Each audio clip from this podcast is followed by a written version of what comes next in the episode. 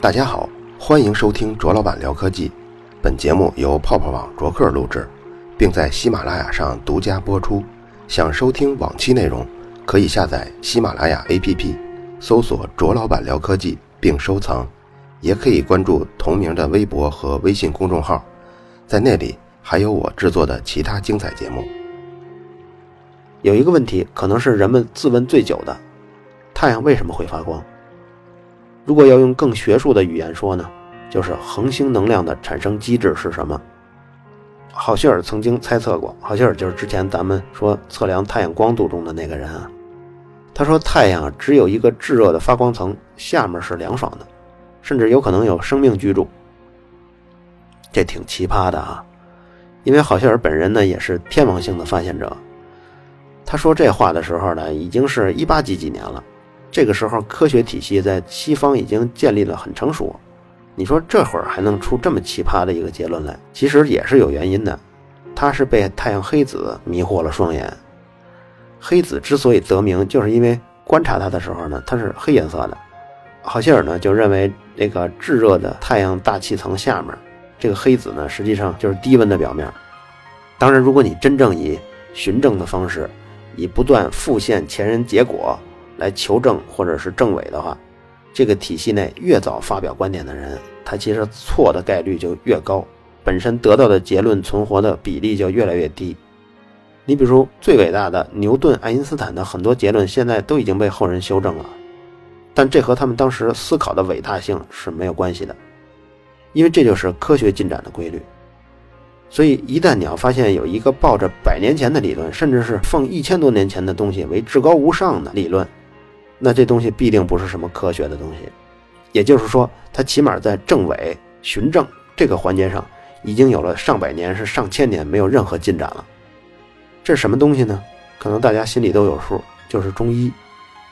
我们不论中医现在变成什么样吧，怎么搞中西医结合，这些咱们都不管。它的理论体系仍然是《黄帝内经》跟阴阳五行。如果你这是一个思想文化的领域的东西，那无可厚非。但你这是治病救人，是客观的，是技术性的，拿什么外衣往身上披都没用。你的理论体系一千年来就维持着现状，这就是令人不安的、不令人信任的一项技术。说跑题了，好希尔呢，当时那些观点呢，就是被淘汰了，资格再老也得靠边站。这个问题的先驱啊，是一个德国医生兼物理学家，叫麦耶；另一个是苏格兰物理学家，叫沃特斯顿。他们研究经历也相似，又在几乎同一段时间开始关注太阳发热的机制。那个时候，物理学领域啊，比如像能量守恒这个观念刚刚形成，当然这是一个非常重要的观念，也是对后世物理学家影响非常深远的，尤其是对后世物理学家的世界观的影响。这个理论呢，就约束了很多会得出无穷大或得出无限大的很多结果的理论，而且这个理论呢，也是最朴素的一个价值观。到现在为止，无论在宏观还是微观，都还没有发现突破这个能量守恒的现象。刚才说这两个人呢，在最初啊，都分析了一个最土的观点，就是说太阳是一个大煤球。生过炉子的人可能都会自然的把煤炭跟燃烧两件事联系在一起。不过，经这两个人计算，如果太阳真是个大煤球，即便维持燃烧的氧气也足够充足，那太阳上其实没有氧气。那么，太阳那么大的煤球，几千年里就能烧光了。即便不是煤，是一些燃烧时能放出更多热量的那些化学燃烧，顶多够烧两万年呢。梅耶当时的观点是，太阳持续发光啊，是因为有陨星不断的坠落到太阳上，然后造成的这个光。他把论文投稿给巴黎科学院，论文被拒了。沃特斯顿的观点呢是太阳自身的引力收缩产生的这个热维持太阳在发光，他投稿到伦敦皇家学会也被拒稿了。不过沃特斯顿的观点呢还是受到了一些物理学家的支持，比如说赫尔姆霍兹。按照他这个模型计算呀，太阳的直径每年收缩几十米就可以维持当前的这种剧烈的发热。对于太阳这种直径是一百三十九万公里的星体来说呢，每年几十米其实真的可以维持几千万年。不过在他提出这个观点的时候，就是1853年，没有人知道太阳的年龄，地球的年龄也没人知道，而且当时普遍认为地球年龄呢就是几千万年。这个地球的年龄正好就跟引力收缩能维持的太阳的生命啊差不多。不过那是一个科学爆发的年代，地球的年龄通过化石证据直接就被延长到几亿年，到后来甚至到几十亿年。所以这一下靠引力收缩来维持自身亮度的这种假说就保不住了。既然可以维持这么久，又不是化学能，也不是引力提供的能量，那当然就是一种新的能量了。找出这个问题的线索的人啊，咱们在《太阳故事》开篇就提到了，还是爱丁顿。别忘了，他这个人啊，虽然他当年有这个嫌疑，说吹嘘自己是唯一几个能理解相对论的人，但是他毕竟数学基础极为扎实，他能做出这种新的解释啊，跟以下几个结论是分不开的。第一个就是爱因斯坦的质量跟能量方程，就是 E 等于 mc 方。第二个是一九一九年卡文迪许实验室。通过人工手段将一种原子变成了另一种原子，其实这才算古人无数人追求的这种炼金术哈。卡文迪许实验室做到。第三个呢是英国化学家阿斯顿发现的，就氢原子核，也就是说单个质子，单个质子比重元素中的单个核子的平均质量略大，尤其是这第三个结论。那如果你把一堆质子聚合在一起，让它们形成一个更重的原子核，形成一个新的这么一个原子核。比如说氦核，那么是不是就放出一部分能量呢？而且这个能量的大小是不是正好跟质量减少的是一样多呢？就通过爱因斯坦的那个质能方程，爱丁顿经过实验确认了这一点。然后呢，他把这个假设用在太阳上，也就是说，像太阳那么大的质量呢，这么一个恒星，以这种核聚变的方式燃烧的话，竟然可以足够支撑一百多亿年。这一下就和当时地理发现就相吻合了。当时地球年龄是四十亿年就已经是定论了，这样两个就不矛盾了。不过这个呢，在当时也就只能是个假说。咱们再复述一下这假说啊，就是说太阳的能量必须依靠核子的聚合产生能量，也叫核聚变能量。具体是不是这样，有待证实。我们可以关注一下被证实或者说被证伪的过程。如果发生了其一，那么这个理论就又推进了一步。如果不止一个科学家证实了，那就又推进了一小步。一个理论正确与否就是这样一小步一小步推进的。而在科学体系没有建立起来啊，就没有形成一个强大的趋势，促使关注这个问题的人都去验证某一个假说。比如说咱们的阴阳五行，你说阴阳也好，寒热也好，虚实也好，反正我就是这么一大套理论，我给你放这儿了，无人求证。这样的东西，如果仅仅是一种想法、一种嘴炮，也就无所谓了。但是你拿来这个治病救人，你无法证伪，你也无法证实，那就不可靠了。说着说着又说到中医上来了。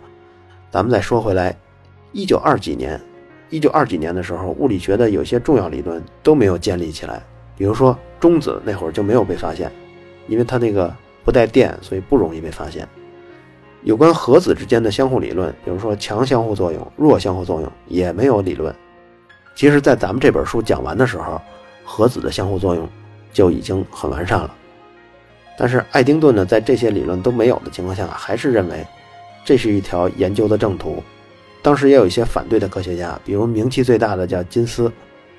爱丁顿跟金斯俩人就经常吵，金斯不同意。他的道理呢，就是你要把两个带正电的质子往一块靠。那就需要克服非常非常强的静电斥力。为了有这么强的静电斥力，你就必须有足够高的温度。金斯就不太相信太阳内部有这么大体积的范围都存在有这么高的温度。但是他可能觉得核心有一小块区域有可能，但这样一来呢，就不足以支撑燃烧一百亿年了。其实这燃烧啊是带引号的，因为实际上并没有什么化学反应，而是核子从原来距离较远的位置啊相互靠近了。靠近的过程中释放出了巨大的能量，只要有巨大的压力就可以完成这件事儿。爱丁顿在完善自己这个假设时，对这个恒星的结构做了进一步的细化，最终估算太阳的核心温度是四千万度，然后核心的物质的密度呢是八十克每立方厘米，这就大概是黄金的四倍重啊，是铁的十倍重。虽然他那时候的很多物理理论没有建立起来，但是。很凑巧，他计算的这两个数值起码还跟正确值是在一个数量级上的，没有错的很离谱。一九三九年，就是二战开始的第二年，本来德国的物理学家叫汉斯·贝特，从纳粹一方就逃到了美国。当然，那场战争中，美国从德国挖走的相当多的有水准的顶尖的科学家也是很多的。这个汉斯·贝特呢，就是最终解决太阳能量产生机制的人。他这篇论文啊，是一九三九年写的，关于太阳能量产生的机制。写完了以后，又过了二十八年，让他获得了诺贝尔物理奖。但真正分析太阳能量的发生机制呢，之前也需要无数的人做铺垫，可以算得上是前仆后继。还记得咱们之前一直说各种参数都估算不准吧？比如说中子就没有被发现，核子的理论没有建立。其实这些理论啊，都相继在一九三九年前的十几年中渐渐成熟起来了。咱们来数一数，第一个是一九二八年，俄国物理学家伽莫夫发现了量子隧穿效应。什么叫量子隧穿效应？这个理论拿到宏观上来说，可以用崂山道士穿墙来比喻。或者说井中的小球来比喻，咱们举个例，就是说一个市井中有一个电子，你可以把它考虑成一口水井里有一个球，这个球就是这个电子。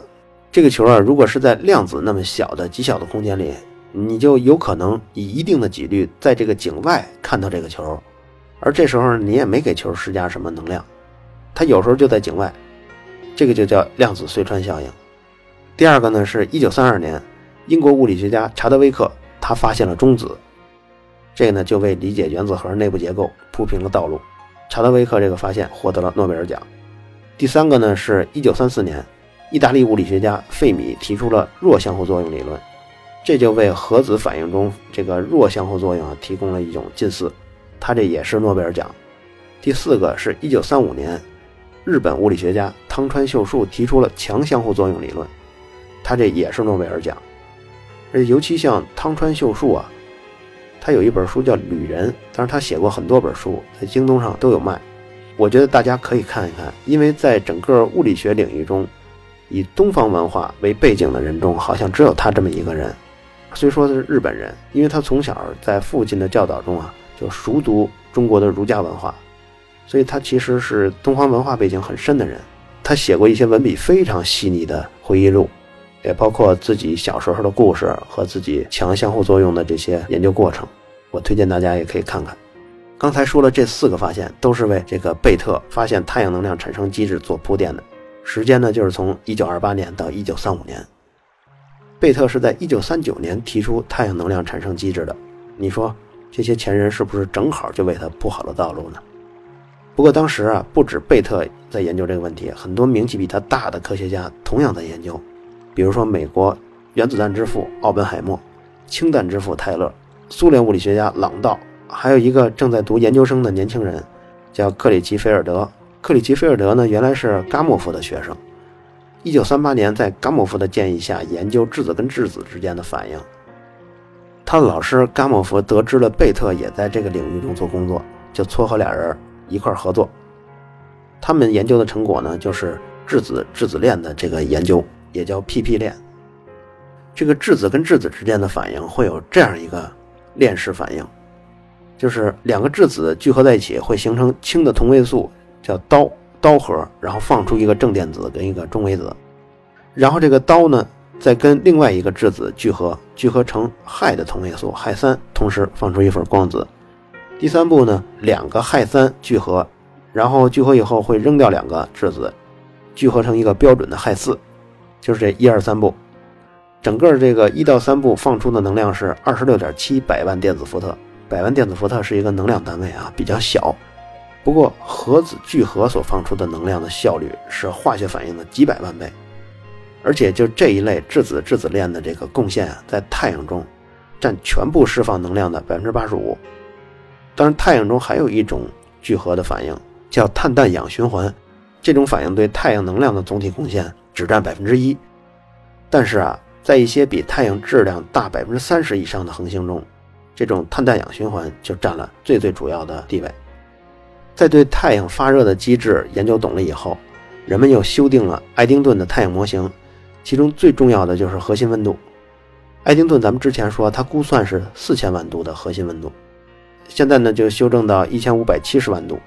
你说这不是也没差多少吗？反正都是几千万度呗。其实啊，到后来你就知道了，这是一个挺重要的参数，因为核聚变反应的剧烈程度跟温度是紧密相关的。如果太阳核心真有一个四十万度的程度，那太阳早就是一颗随时爆炸的超级氢弹，咱们整个太阳系早就炸得灰飞烟灭了。重新估算后呢，太阳的核心密度也变成了一百六十克每立方厘米。至此。太阳发光的机制也解决了。这件事儿发生在一九三九年。著名的物理学家费曼课堂上曾经给学生讲过这么一个故事。他说啊，我们对太阳内部物质的分布情况，远胜于我们对咱们脚下地球内部的了解。给人印象最深的发现之一，是使星球不断发光发热的能量来源的问题。有一个参与这项发现的人。在他认识到要使星星发光，就必须在恒星上不断的进行核聚变反应之后的一天晚上，他和他的女朋友一起去散步。当时他女朋友说：“看这些星星闪烁的多美啊！”然后他说：“是的，在此刻，我是世界上唯一知道它们为什么会发光的人。”他的女朋友呢，只不过对他笑笑，并没有对于同当时唯一知道恒星发光原因的人一起散步产生什么深刻的印象。的确，孤单是可悲的。不过，在这个世界上就是这个样子。正是氢原子核的燃烧，给太阳提供了能量。这时，氢也变成了氦，而且最终从氢制造出各种化学元素的过程，就是在恒星中进行的。好了，以上就是本期卓老板聊科技。在同名的微博和微信公众号历史消息中，还有其他更精彩的内容，期待您的关注。